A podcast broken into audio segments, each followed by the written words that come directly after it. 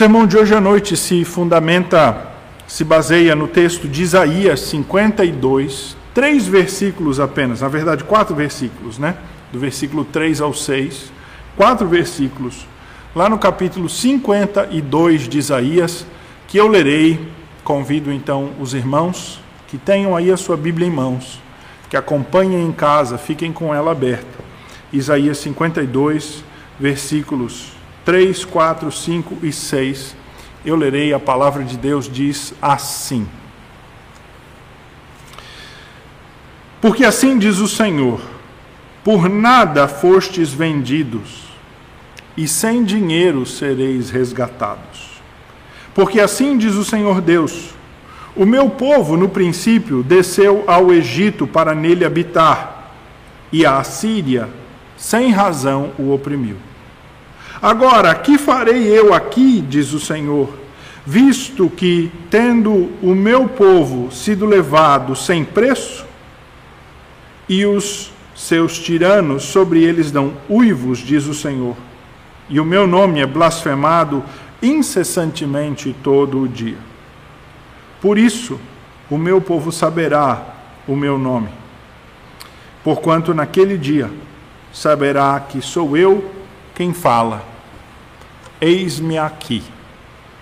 Até aí, irmãos, a palavra do nosso Deus, vamos lê-la, vamos, aliás, orar para pedir a compreensão sobre aquilo que nós lemos. Pai, eu quero clamar a tua graça sobre nós que precisamos, ó Deus, ser instruídos na tua palavra, alimentados por ela. Fala conosco, ó Deus, nos instrui. Para isso, usa o teu Santo Espírito, porque o nosso entendimento, a nossa razão humana é incapaz de perceber, de compreender essas verdades espirituais. Que seja assim o teu Santo Espírito, nosso mestre, o nosso ensinador. Que o Senhor use o pregador mas que o pregador seja somente instrumento do Espírito, que age tanto no que prega quanto no que ouve. Assim nós clamamos, ó Pai, em nome do Senhor Jesus. Amém.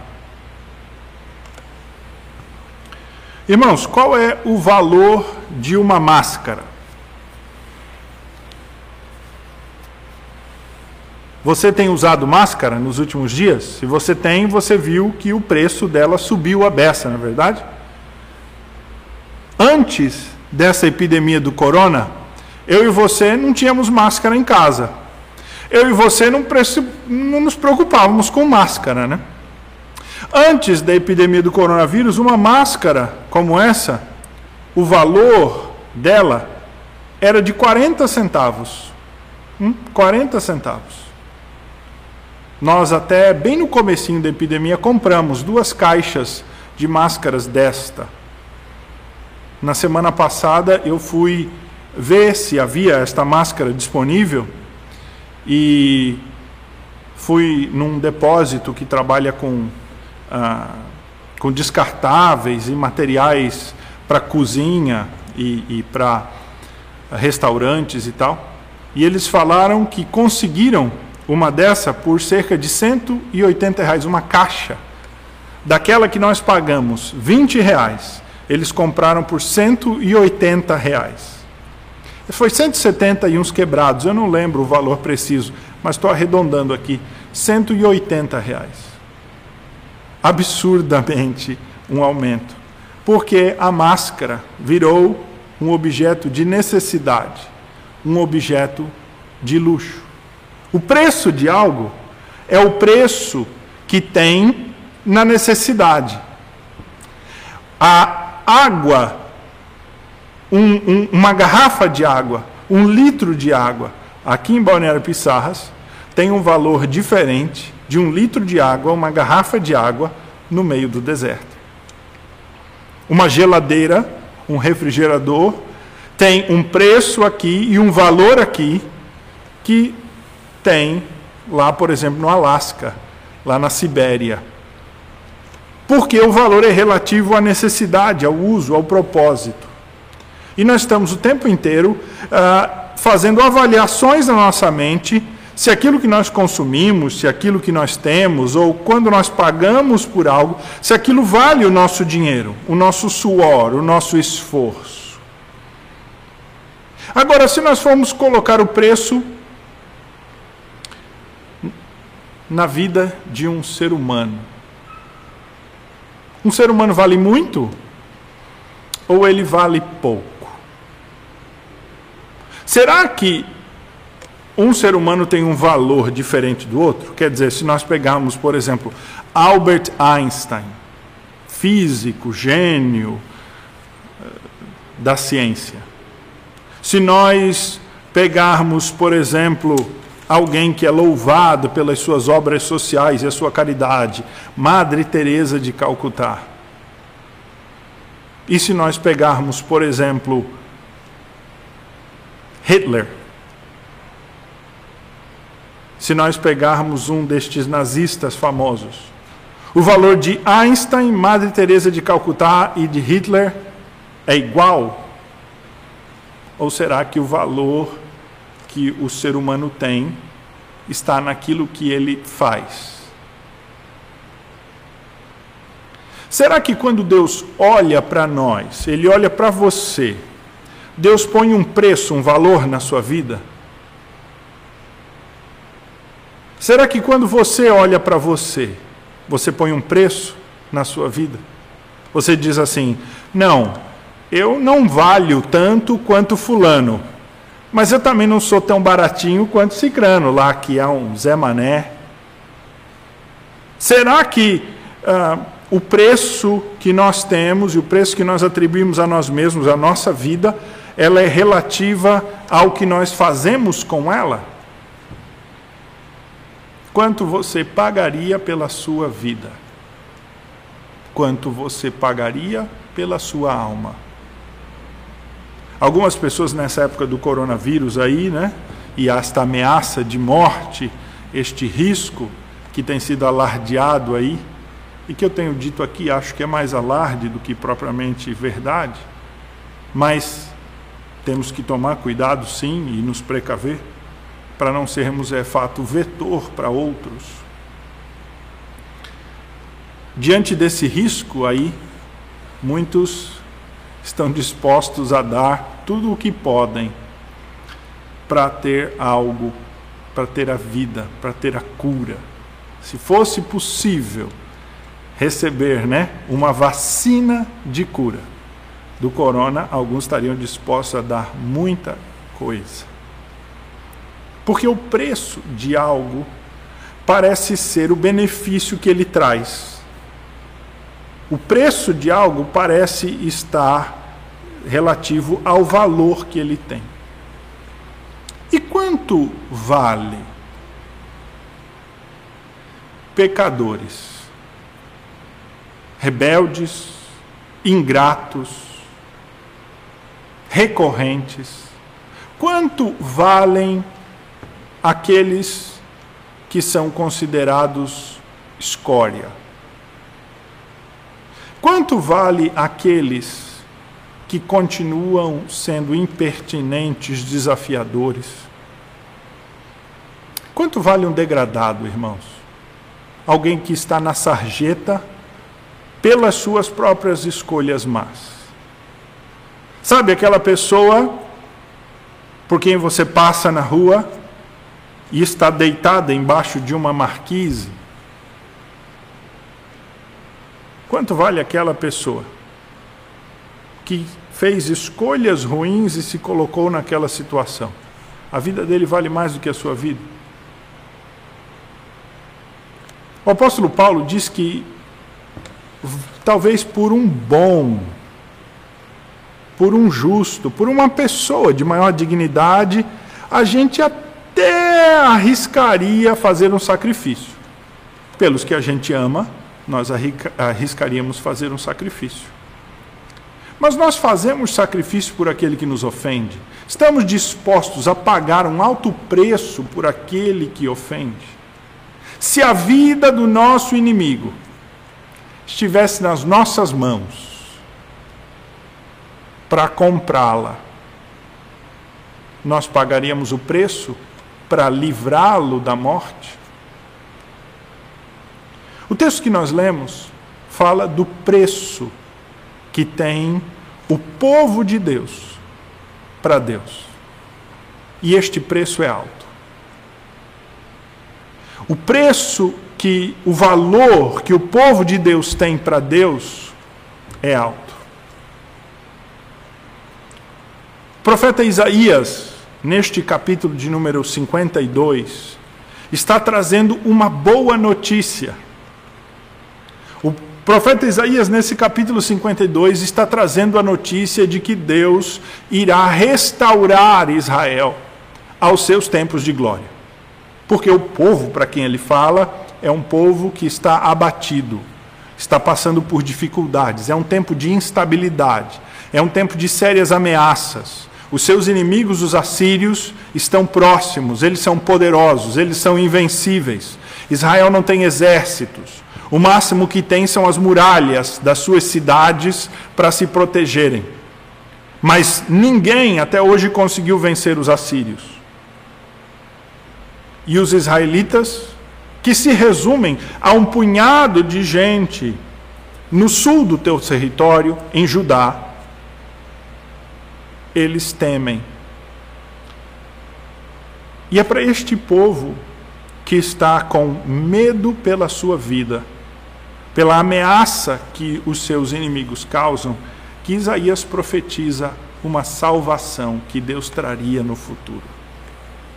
Só que esta salvação que Deus traria no futuro seria uma salvação que Deus traria não para aquela geração nem para aquele povo, seria uma salvação que Deus traria cerca de 150, 200 anos depois. Porque eles pereceriam sim pela mão dos seus inimigos. Aquela geração iria perecer pela geração dos seus inimigos. E é exatamente isso que Jeremias, eh, Isaías, desculpa, profetiza nos primeiros capítulos. Isaías, até o capítulo 36 do seu livro, ele profetiza que Deus punirá os pecados do povo, que a miséria que eles estão passando hoje é fruto das suas más escolhas, do seu pecado. E Deus irá punir o povo. Deus está cansado daquele povo rebelde, daquele povo que não se quebranta, do povo que não volta daquele povo que é mais, que insiste, insiste, insiste nos seus pecados, na sua rebeldia, que zomba de Deus. Deus está cansado disso. Deus não quer mais o culto desse povo. Ele diz: nem venham me oferecer sacrifícios, não venham ao meu templo, deixem as orações, porque eu não vou ouvi-las mais. Deus está lançando um juízo de condenação deste povo, daquela geração. Esta é a primeira mensagem do profeta Isaías.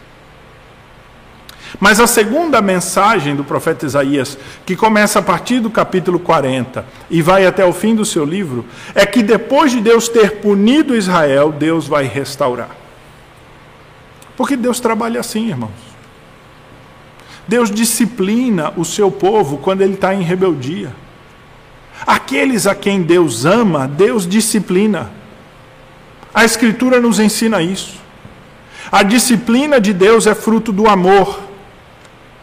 Quando Deus dá umas varadas no seu povo, Deus está fazendo porque ama, é para ele desviar-se do mau caminho.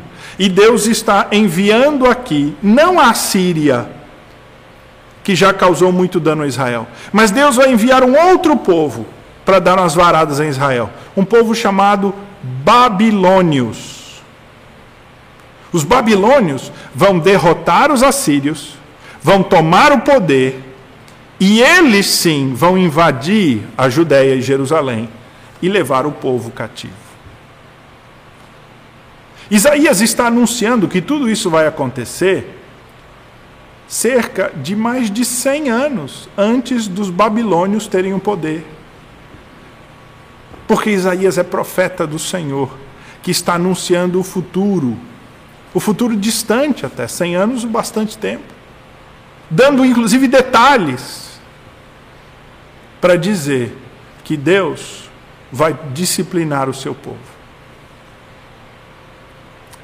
Mas a boa notícia que há nos capítulos posteriores de Isaías, nos capítulos finais de Isaías, incluindo esse capítulo 52, é que a disciplina de Deus não é uma rejeição. Irmãos, quando Deus disciplina, Ele não rejeita, Ele está amando. Porque o que não ama simplesmente abandona e deixa para lá o perdido. Não há necessidade de disciplina. Deus, quando ele disciplina o povo, e no caso aqui de Israel, ele permite que Israel seria levado, escravizado dos babilônios por um período de 70 anos. Seriam 70 anos de cativeiro, de escravidão. Deus não está rejeitando o seu povo, não está rompendo relações com eles, Deus está simplesmente agindo com disciplina. Disciplina que ele já havia anunciado antes a Moisés, que ele faria se o seu povo assim rejeitasse o seu nome. Aqui neste capítulo 52, o Senhor usa esta linguagem comercial para descrever exatamente isto. Que o Senhor Deus, embora permita a disciplina do seu povo, ele não largou o seu povo. É por isso que esta mensagem é uma mensagem de conforto. Só que no ouvido daqueles ouvintes iniciais, né, daquelas pessoas que estavam ali no tempo de o profeta Isaías ouvindo a mensagem, este anúncio aqui parecia não ter sentido. Por quê? Porque este anúncio é o ato 2. Eles estavam esperando uma mensagem de libertação agora, do tipo: Deus vai libertar vocês de todos os males, de todo o livramento, Deus vai trazer bênção sobre vocês. O evangelho da prosperidade. E Isaías não tinha a mensagem da prosperidade, pelo contrário. O ato 1 um de Deus, a mensagem para o presente eminente é: Deus vai continuar punindo e disciplinando vocês até a escravidão. Isso vai durar por um tempo. Mas depois de 70 anos de escravidão, o Senhor Deus vai libertar vocês. Veja como o profeta Isaías, então, nestes capítulos 52, os versículos 3 a 6, ele justifica isso usando uma metáfora, uma linguagem simbólica, tirada de um exemplo comum da vida, que é quando uma pessoa compra um escravo. No tempo antigo, a escravidão era algo corrente. E as pessoas, elas tinham valor pelo trabalho que elas podiam desempenhar. Então, um escravo que tivesse um valor, que tivesse um, um conhecimento uh, de alguma habilidade manual, pudesse uh, trabalhar o ferro, ou fosse um bom, uh, um, um, um bom cultivador da terra, ou tivesse conhecimento de madeira, de carpintaria, ele era um escravo que tinha valor maior. Se ele fosse jovem, se ele fosse forte, se ele tivesse um conhecimento, seu valor era alto, era maior. Se ele fosse um escravo fraco ou doente, um escravo que não tinha nenhuma habilidade, seu valor era menor. E assim o comércio era feito. O escravo poderia ser dado como penhor de um empréstimo, por exemplo. Ele poderia ser dado como parte do pagamento de uma dívida. Escravo era mercadoria, era propriedade. De modo que, aqui no texto, Israel é tido como alguém que se fez escravo de outrem quando na verdade tem um Senhor. Alguém que se entregou para um outro, para ser escravo de um outro, mas tinha já um dono. Imagine só. É o que diz o versículo 3, quando ele diz assim, Isaías 52, 3: Por nada fostes vendidos. Ou seja, Israel se entregou, sendo que Israel já tinha um dono. Israel se entregou por pouco. Israel se prostituiu sem receber dinheiro nenhum em pagamento.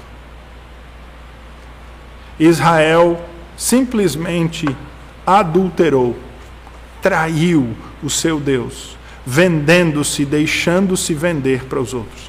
Este vender aqui é a escravidão da Babilônia, que é consequência do pecado de Israel. Irmãos, todo pecado, toda insistência no pecado, toda contumácia no pecado, todo teimoso no seu pecado, se afundará mais e mais cada vez, se tornará cada vez mais escravo do seu pecado.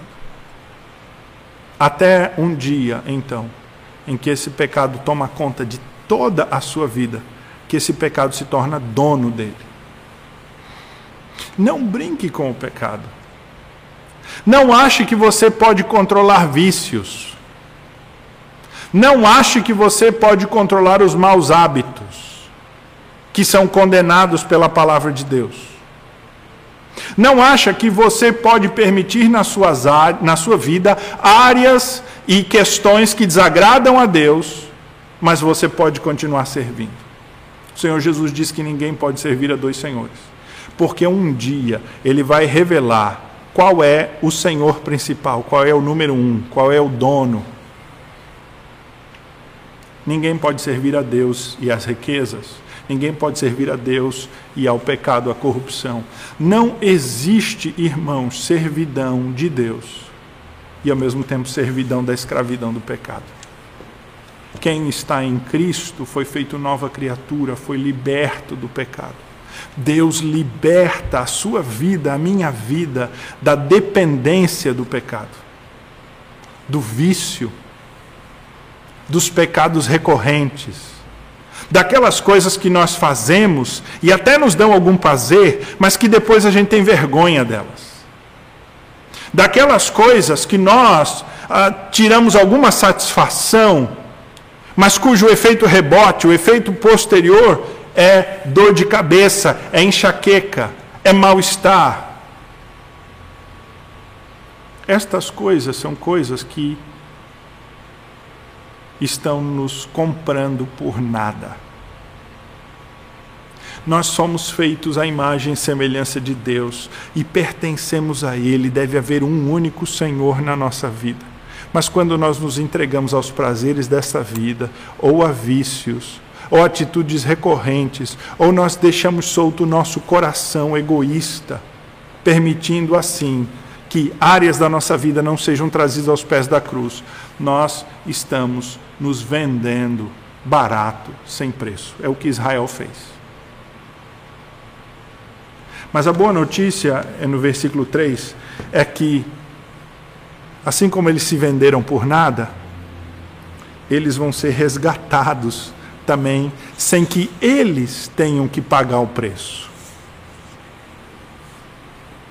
Por que, que eles vão, ter que, vão ser resgatados sem que eles tenham que pagar o preço? Porque eles ainda pertencem ao seu dono original. Ele pode clamar o seu direito de propriedade sobre eles. É o que ele diz lá em Isaías 50, dois capítulos antes, versículo 1, quando o Senhor Deus, mesmo diante de todos os pecados, mesmo diante da maldade do povo, dá a ele uma boa notícia, dizendo assim: Onde está a certidão de divórcio de sua mãe, com a qual eu te mandei embora? Qual de meus credores eu vendi vocês? Deus diz assim: Olha, onde é que está a carta de divórcio que eu dei, rompendo o meu matrimônio com vocês? A igreja, o povo de Deus é sempre visto como a noiva de Deus, né? Como que é o noivo. E ele está utilizando um pouco dessa linguagem e dizer assim: quando que eu rompi o meu casamento com vocês? Onde é que está o divórcio? Eu nunca emiti nenhuma carta de divórcio. Quem é que tem aí para dizer que me comprou vocês? Ou que comprou de mim vocês? Onde está que prove? Que mostre? Cadê o recibo? A nota fiscal para dizer que eu vendi o meu povo? Continua o texto e diz: Por causa dos seus pecados vocês foram vendidos. Por causa das transgressões de vocês, a sua mãe foi mandada embora. Deus diz: Olha, eu nunca vendi vocês. Eu nunca abandonei vocês. É isso que Deus está dizendo. Foram vocês que foram embora. Foram vocês que me abandonaram.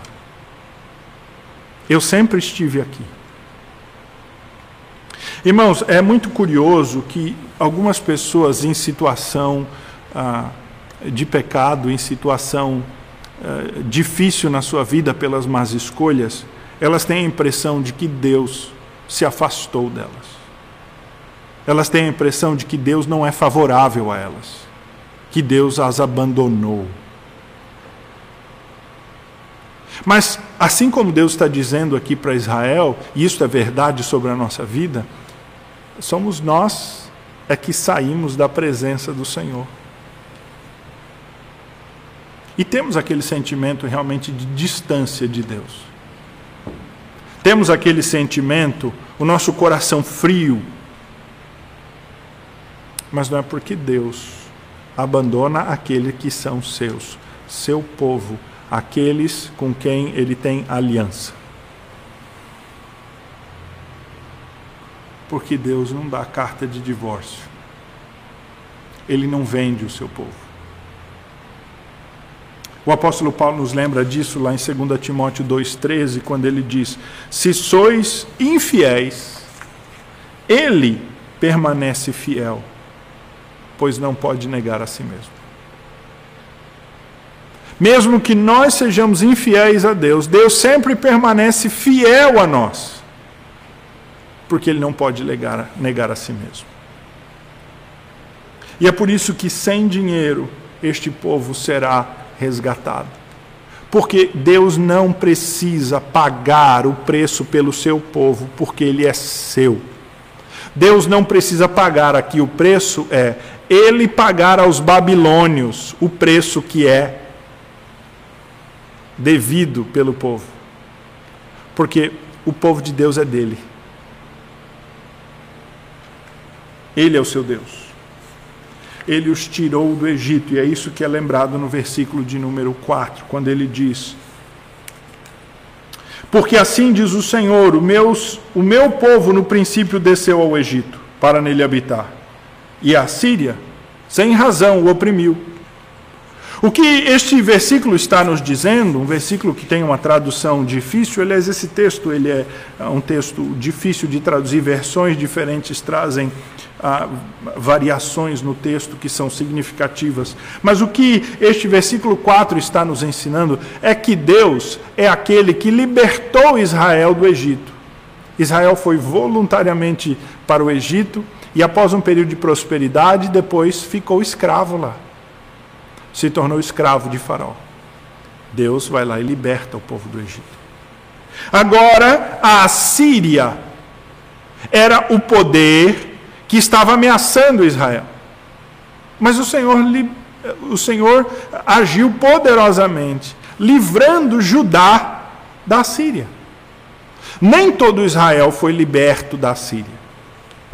Nesta época, o povo de Israel estava dividido em duas nações: uma nação no sul e uma nação no norte.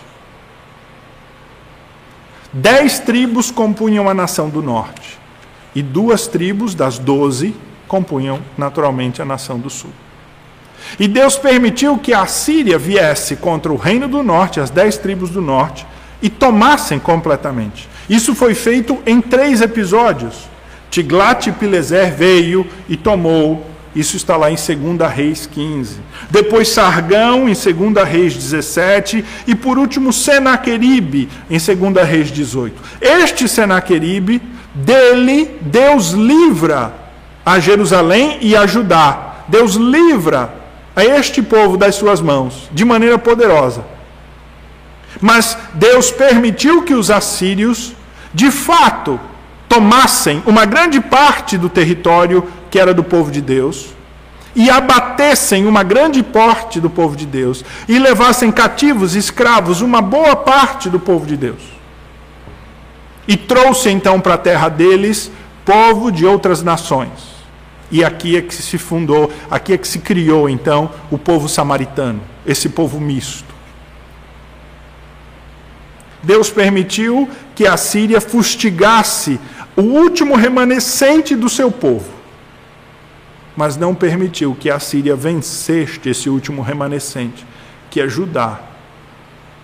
E Deus está lembrando isso ao povo para dizer: olha, eu fui quem tirei vocês do Egito, sou eu que estou cuidando de vocês e não permitindo que a Síria os invada. Deus está dando com isso um atestado, um lembrete bastante concreto de um fato remoto e de um fato presente de que Ele cuida do seu povo, que nada acontece sem que não seja da sua vontade, que Ele continua a aclamar esta propriedade, a, a, a afirmar a sua propriedade sobre o povo.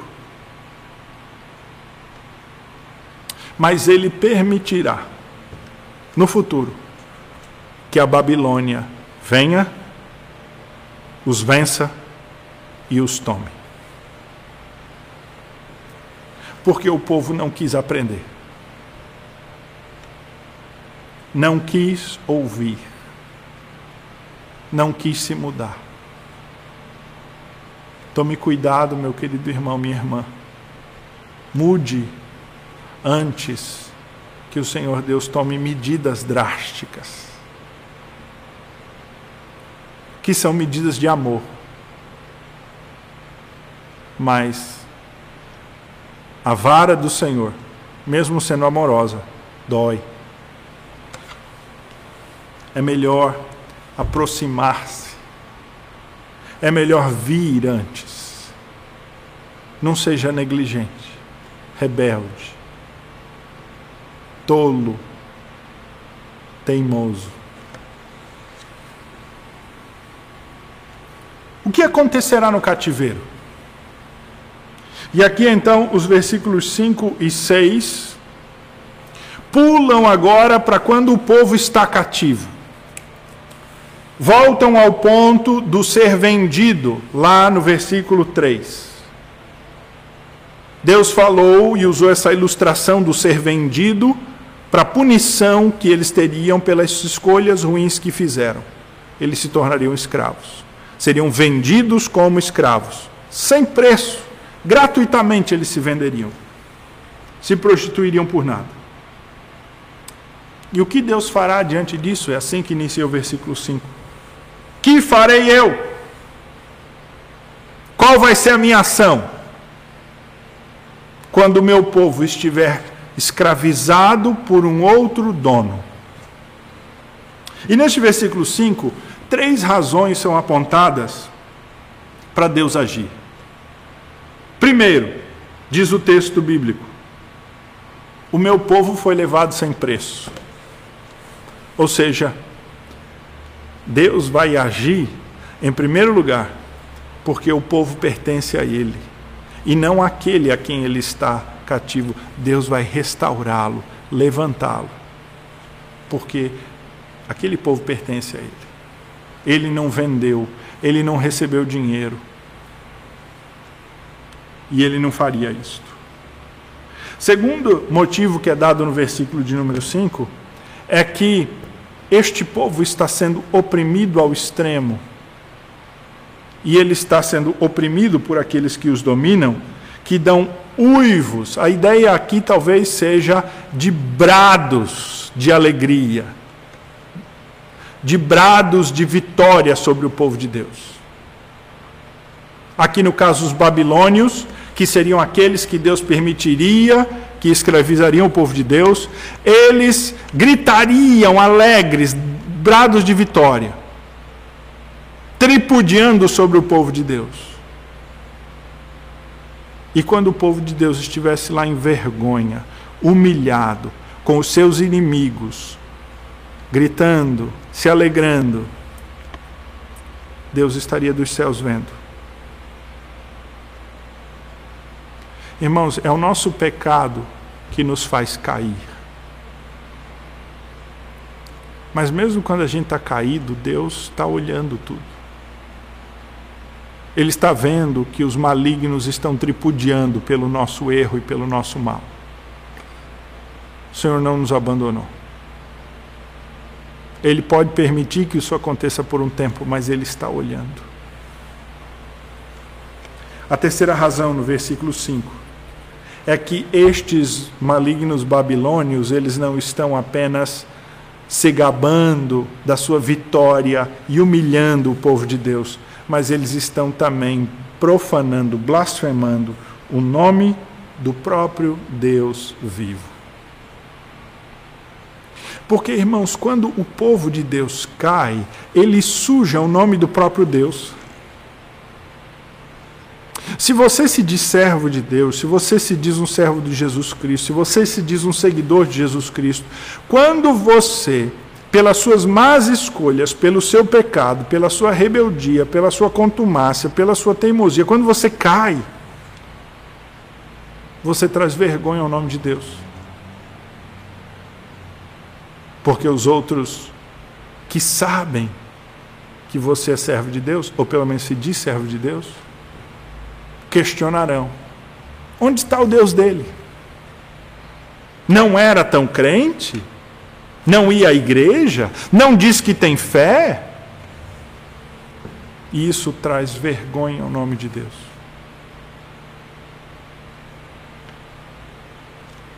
Deus então está dizendo que essas três razões são suficientes para que ele venha agir.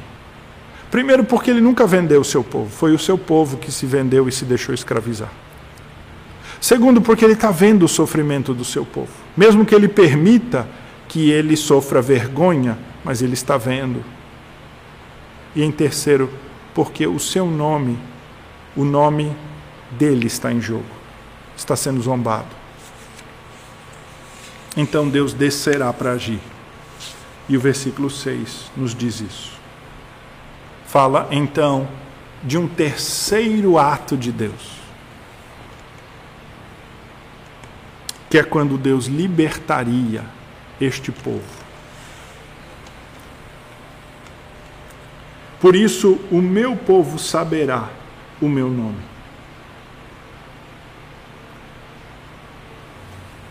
Olha que modo interessante de Deus descrever a libertação que ele traria da escravidão.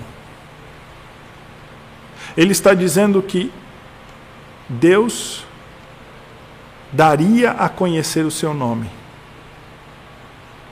É como Deus diz: Eu vou me apresentar a eles, eu vou mostrar quem eu sou, eles vão me conhecer. Não vão me conhecer só de ouvir falar, não vão me conhecer só de ler na Escritura, não vão me conhecer de ouvir histórias de outros, não, eles me conhecerão pessoalmente. É o que Jó diz, né? No final do seu livro, após todo o sofrimento. Mesmo que Jó fosse, antes de todo o seu sofrimento, um servo fiel a Deus, mas ele ainda tinha muito para conhecer a Deus. Tinha muito para experimentar de Deus. E ele resume essa sua experiência da doença, da lepra, da perda dos seus bens, da sua família. Ele diz ah, que tudo isso resultou no aumento do seu conhecimento de quem Deus é. Ele diz: Antes eu te conhecia só de ouvir falar, mas hoje os meus olhos te veem e eu me abomino no pó e na cinza. A resposta de Jó, ao conhecer a Deus, não é sair pulando de alegria, saltitante. A intimidade e o conhecimento de Deus o levam a dizer: Eu me abomino no pó e na cinza, eu me quebranto, eu sou nada, a se dobrar, a se prostrar. A atitude aqui é de jejum, de quebrantamento. E é assim que Deus descreve o dia que ele vai libertá-lo. Sabe por quê, irmãos? É porque quando Deus liberta o seu povo, ele não está libertando só para que o povo desfrute da sua liberdade. Deus quer que o seu povo livre esteja livre para servi-lo, para conhecê-lo. Sabe por quê? É porque o pecado toma o tempo que é de Deus. As coisas vãs e fúteis tomam o tempo que é de Deus. A escravidão do pecado, do vício, dos maus hábitos, eles tomam aquilo que é de Deus.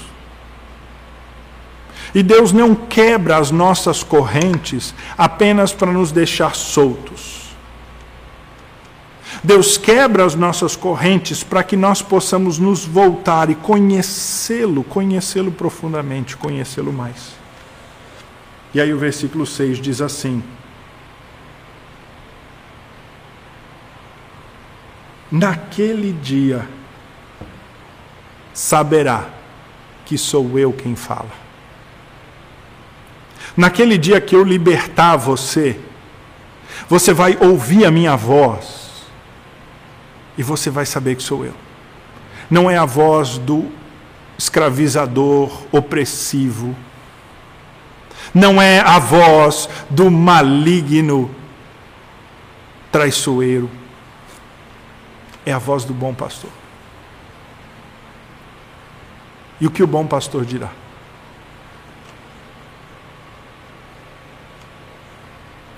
Eis-me aqui. Estou aqui.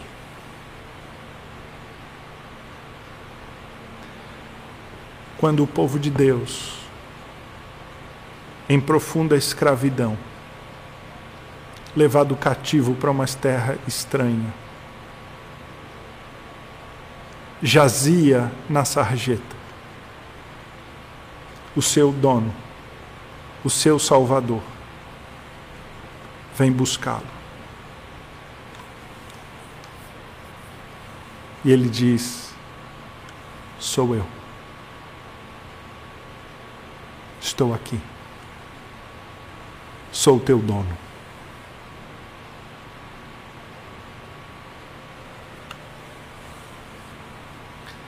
Irmãos, o Senhor Jesus pagou um alto preço pelas nossas vidas na cruz. A salvação ela é gratuita para mim e para você, para todos nós mas o preço da conquista foi alto. Foi o sangue do Senhor Jesus. É o que o apóstolo Paulo diz lá em 1 Coríntios 6:20, quando diz que nós fomos comprados por alto preço. Portanto, glorifiquem a Deus no corpo.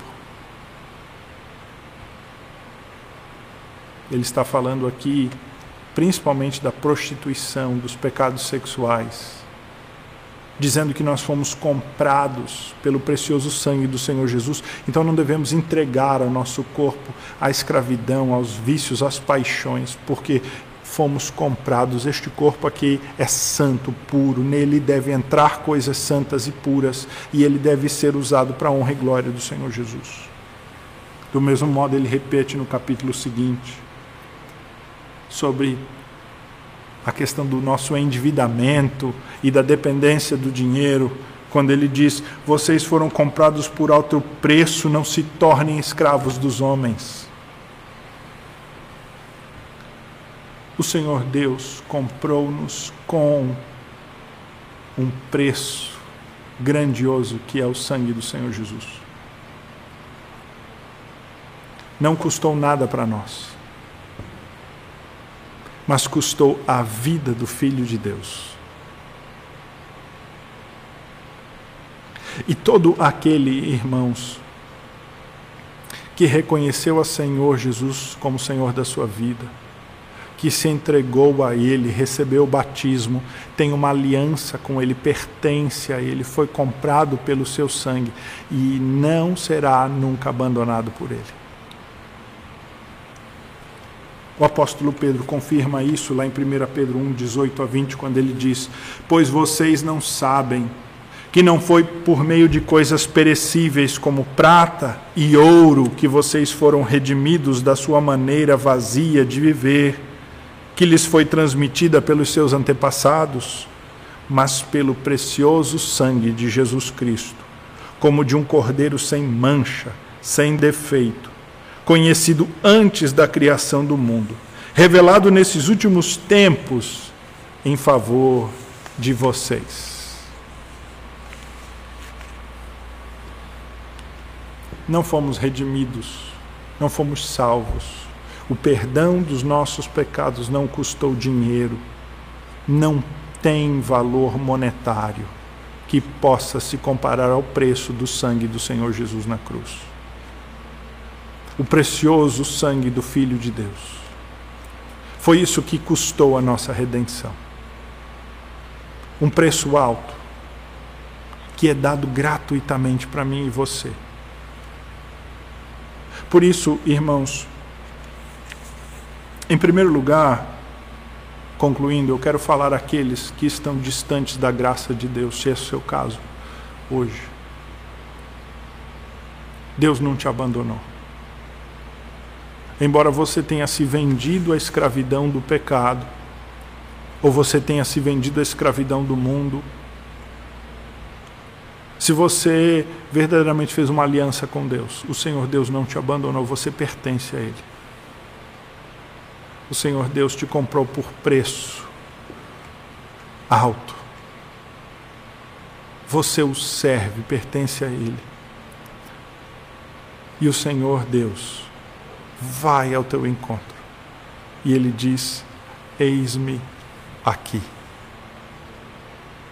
Ele está fazendo isso hoje por meio desta mensagem, te lembrando dessa aliança que tem com você, te lembrando deste compromisso que ele tem com você, fazendo reavivar no teu coração esta aliança. E aí eu digo, meu querido irmão, meu querido irmão, busque ao Senhor. Busque ao Senhor. Você pode estar distante, você pode estar tão afastado, frio, achando que é impossível voltar. Volte. O Senhor Deus diz: Eis-me aqui. Busque a graça do Senhor, porque você pertence a Ele. Porque Ele comprou a sua vida com o sangue precioso do Senhor Jesus e o Senhor não nos largará. Um comentarista bíblico famoso, conhecido reformador João Calvino, falando nesse texto, diz que Satanás tenta sempre nos convencer de que Deus nos abandonou. De que nós erramos tanto e tão feio que agora Deus rompeu a sua aliança conosco. Satanás tenta sempre nos convencer de que nós não temos valor nenhum. Ele tenta sempre nos convencer de que nós estamos tão perdidos que Deus não se dignificará em ir atrás de nós. Mas esse texto nos ensina que Deus, ele é o nosso dono ele afirma a sua propriedade da nossa vida.